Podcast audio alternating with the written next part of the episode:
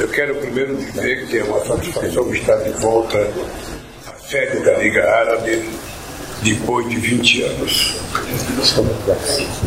Agradeço ao senhor secretário-geral e a todos os presentes a valiosa oportunidade de trazer-lhes a palavra do Brasil. Temos grande orgulho dos laços históricos e culturais que nos unem ao mundo árabe. Reconhecemos e valorizamos a inestimável contribuição ao nosso país e ao progresso da humanidade. O Brasil foi o primeiro país latino-americano a receber o status de observador dessa organização. Tive a honra de ser o primeiro chefe de Estado brasileiro a ocupar esta tribuna em 2003.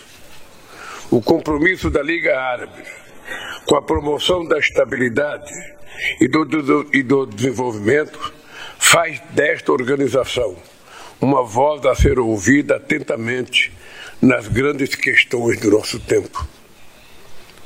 Estamos resgatando a vocação universalista de nossa política externa.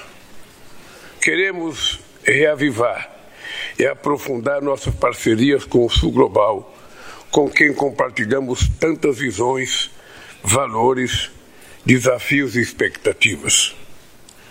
As visitas que hoje faço ao Egito e à Liga Árabe se somam às que fiz aos Emirados Árabes Unidos, Arábia Saudita e Catar. Elas refletem nosso desejo de retomar o diálogo e a colaboração. Mantemos representações diplomáticas residentes em 18 dos 22 países que compõem a Liga Árabe. Queremos aproveitar o legado deixado pelas cúpulas entre a América do Sul e os países árabes. É imenso o potencial em setores como comércio, investimento, meio ambiente, ciência e tecnologia, cultura e cooperação para o desenvolvimento. A força da relação entre o Brasil e os países da Liga, da Liga também se mostra no nosso dinamismo comercial.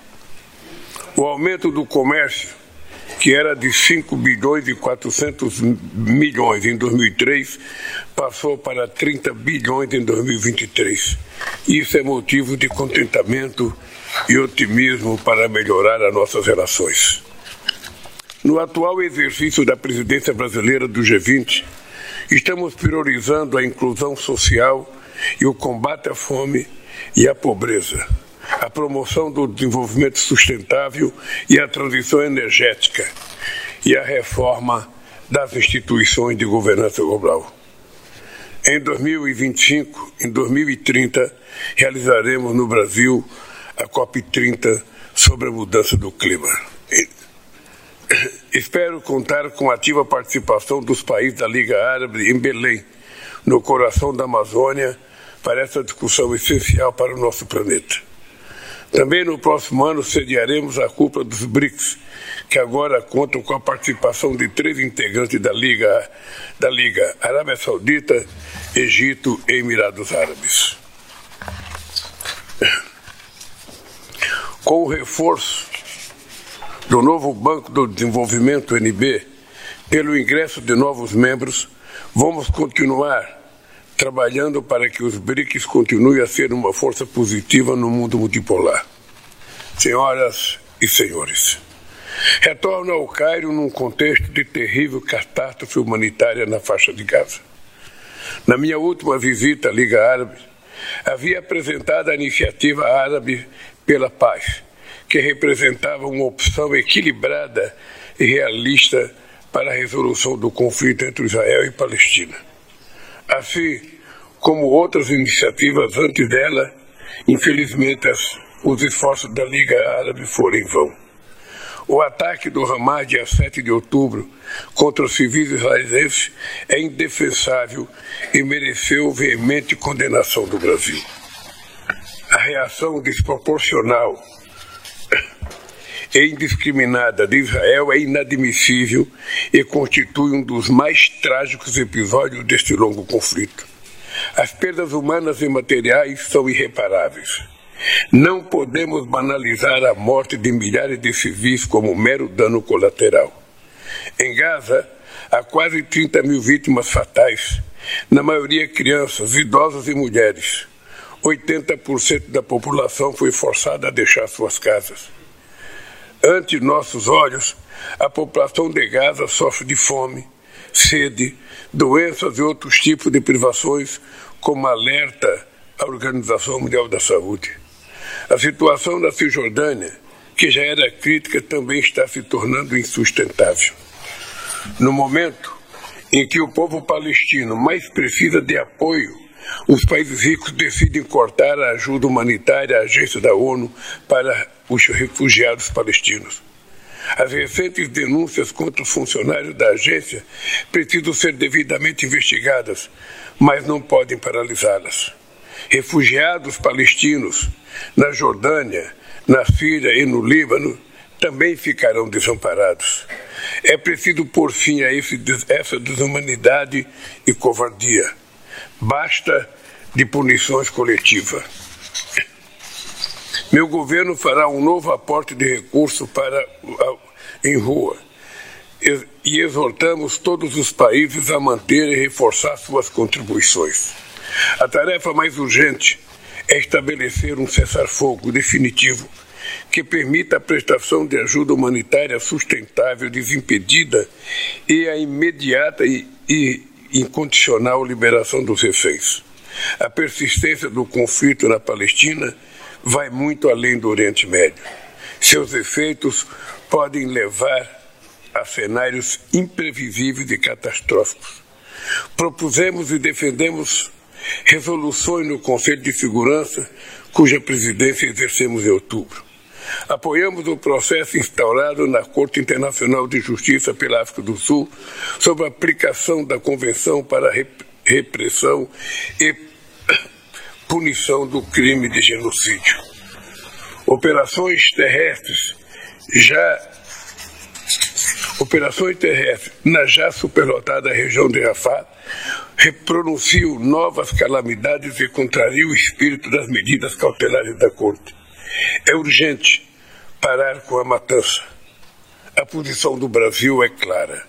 Não haverá paz enquanto não houver um Estado palestino dentro de fronteiras mutuamente acordadas e internacionalmente reconhecidas, que inclui a faixa de Gaza e a Cisjordânia, tendo Jerusalém Oriental como sua capital. A decisão sobre a existência de um Estado palestino independente foi tomada há 75 anos pelas Nações Unidas. Não há mais desculpa para impedir o ingresso da Palestina na ONU como membro pleno. A retomada das negociações, a retomada das negociações de paz é uma causa universal. É a nossa causa. Por isso, eu quero renovar os meus votos de paz e de prosperidade a todos vocês. Queria terminar dizendo que o Brasil vai continuar nos próximos anos a defender o reconhecimento do Estado palestino como Estado soberano, não apenas pela ONU, mas também no território para que os palestinos possam construir suas vidas em paz e com respeito do restante do mundo. Por isso eu quero agradecer a Liga Árabe dizer para vocês das, da importância que vocês têm nesse processo de chamar a atenção da humanidade.